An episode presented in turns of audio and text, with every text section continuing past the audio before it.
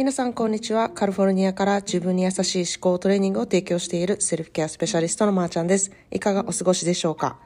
えー、私は今、ラスベガスっていう、あの、カリフォルニアじゃないんですけれども、隣の州の、えー、ネバダ州にあるラスベガスっていうところに、えー、息子のサッカーのね、遠征に来ているんですけれども、まあ、とってもユニークな場所なんですね。で、昨日はね、試合が2つあって、あの、まあ、午前中に1つでちょっと夜遅く1つあって、まあ、終わってあのホテルに戻ったのが夜10時過ぎぐらいでしてで結構私はもう疲れがマックスだったので、まあ、体調をちょっと考えてそれからあのみんなチームのみんなは出かけたりとかしたんですけれども、まあ、あの息子は連れてってもらって私は一人あの部屋に残るっていうことをしたんですね。でも以前の私だったら、まあ、10時なんてまだ早いしみたいな感じでもうこの時間も二度と来ないから無理をしてでも結構エンジョイするぞっていう風にねあの考えたタイプだったんですけれどもまああの今はね、えー、体の声をちょっと聞くっていうことを学んでからまああのすっごい私には難しいことなんですけれどもここで無理をしたら後からなんか大変なことになるっていうことを自覚しているのであの昨日はね、うん、自分の体の声を聞けたことでそれを行動できたことをあの自分でね嬉しく思ってうん、よくできたと自分を褒めてあげたいなっていうふうに思いました。でまあ今そのラスベガスっていう場所に来てるんですけれどもこの街ってあのすごく人工的に作られた街なんですね。でもし何もなかったら本当に砂漠で、うん、この辺り山とかもたくさんあるんですけど全部あのハゲ山というかあの砂漠の山なんですね。で、まあそこに人工的にこういろんなものが建てられて、まあホテルとか、うん、イベント会場とかがたくさんあって、まあエンタメのなんかこうメッカっていう風になってるんですね。で、まあたくさん人がこう集まりやすい場所になってるので、うん、あの仕事でのコンベンションとかスポーツのあのこういったトーナメントとかもねすごくよく行われるんですね。すごく便利だしみんながこう集まって泊まれて滞在できてでそこのあのイベントに参加できるってことがめちゃくちゃしやすい場所なのででちょっとラスベガスってあのホテルどれぐらいあるんかなってちょっと調べたんですよ。そしたらあの私の泊まってるホテルだけでね1400室あるんですよ。であのラスベガスのこのまあいわゆる、うん、このエンタメのメッカになってる場所ですねそこだけであの30以上のホテルが密集していてですねで部屋数をみんなこう全部合わせるとなんと15万室ぐらいあるそうなんですね。まあ、そんなで、まあ、すごく、うん、独特な街というか、まあ、こう見ていても歩いていてもどこにでも歩いていけるんですけれども、まあ、見ていても歩いていてもすごいなんかこう変な感じなんですね。なんか不自然というか。であの、まあ、そんなでベガスは、まあ、あらゆるこう欲求を満たしてくれる場所っていうふうに言われてるんですね。その食べることだったりも、まあ、性欲に関してもそうですし、うん、あとはなんだろう。あお金の欲とか、うん、なんかそういうまあ、一応人間がちょっとタブーとされてたり、まあ、するところをこう思いっきりこう罪の意識なくできるっていう場所かなっていうふうにも思うんですね。でまあそういう街っていうところで有名なんで、あの、What happens in Vegas stays in Vegas っていう言葉がね、あの、すごく有名なんですね。まあこれは、ベガスで起こったことは、まあどこに行っても、うん、バレないというか、ここでのあの秘密として守られるみたいな そういう意味があってベガスではもうはしゃいでも大丈夫みたいななんかそういうあのお許しが出ているみたいな感じで あの皆さんパーティーをするっていう感じなんですけれどもなんか今回あの私は来てちょっとこう分析する感じでいろいろ見てるんですけれども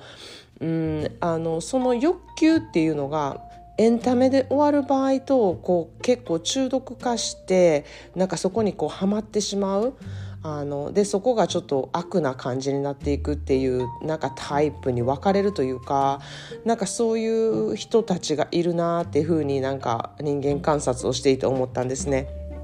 まああのまあ、もともとマフィアとかなんかそういう方が建てられたとかそういうあのことをそういう人たちがねすごくこうあの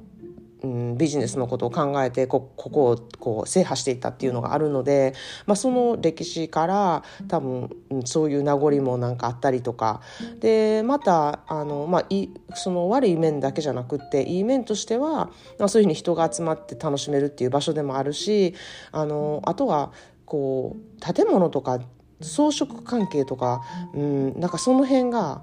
もうすっごい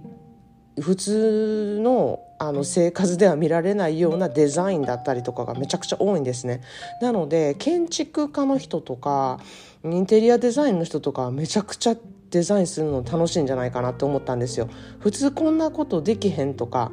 いやここまでせんでいいやろみたいな ことが全然ラスベガスの、えー、装飾関係とか、うん、インテリアデザインとかでは全然できるので何だったらこうド派手にしてなんぼみたいなところがあるのでうんなんかすごく楽しいんじゃないかなと思ったんですね。なんかこうあのお店の、まあ、バーとかのインテリアとか全てみんな違うんですね独特な色があってで私それを見るのが結構好きなんですけれどもなんかそのライト一つにもなんかこんないるっていうこうデザインだったりするんですね。でこの一つのライトをつけるのにどれだけの労力と費用とあの、うん、材料というかそういうのがかかってるんだろうっていうふうにねあのちょっと私も思いながら歩いたんですけれども、まあ、そういうところは関係なしにこ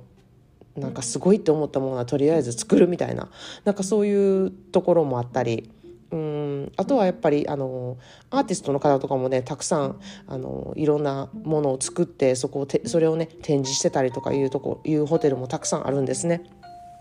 まあ、そういうところがすごくあの素敵だなというふうに思うんですけれどもそのなんかこうああらあとはあらゆる全てのあのデザイナーハイブランドのデザイナーのお店が密集してるっていうところも一つですしあと税金がかからないので、まあ、ちょっと、うん、少しお安く買えるっていうところもまあ魅力的だと思うんですね。まあそんなでこう物欲だったりその性欲だったり食欲だったりっていうものを全て満たされるところなんですけれどもなんかそこをそうそういうのがあるのでどこにこう惹かれるのかっていうところで自分のねなんかこう欲だったりとか、うん、そういうことを知ることができるのも結構面白いんじゃないかなこの町にいたらっていうふうに思うんですね。あの食べ物も本当に一流のあのシェフとか一流のレストランがうんどっかに行かないといけないどどこかに食べに行かないとね食べれないようなものも全部ラスベガスに揃っているんですね。そこもなんていうか不自然というか周りなんか自然なものとかあの野菜とかも取れるような感じでは全然ないのにどっからこの新鮮な魚介類とか野菜とか届けられているんだろうっていうところにすごく疑問もあるんですけれども、うん、でもあの食べるもの全て、まあ、すごく高いですけれどもめちゃくちゃ美味しいです。で本当にあのあらゆるエンタメのものがたくさん周りにあってあの本当に眠らない街って感じですしどれをどうエンジョイするかっていうのもすごく迷う場所でもあるので、うん、なんか来てみたらちょっと自分のその何に欲が一番あるのかとかうんなんかどういうところで満たされるのかっていうのをねすごく感じ取れる場所ではあるかなっていうふうに思います。まあ、今回は私はあのサッカーのね遠征に来ているのでこうラスベガスを満足するっていう感じのあのうん、日々を送っているわけではないんですけれどもちょっとなんか陰ながらそんな風に分析したりしてあのここにいてます。で今日もねえっ、ー、と、また試合があるので、これからちょっと用意していこうかなっていうふうに思います。はい。ということで今日はラスベガスから、こう、欲と満足度みたいな感じについてお話してみました。はい。それでは皆さんもいろいろいてよしで素敵な一日をお過ごしください。Thanks for listening and have a wonderful self-care day.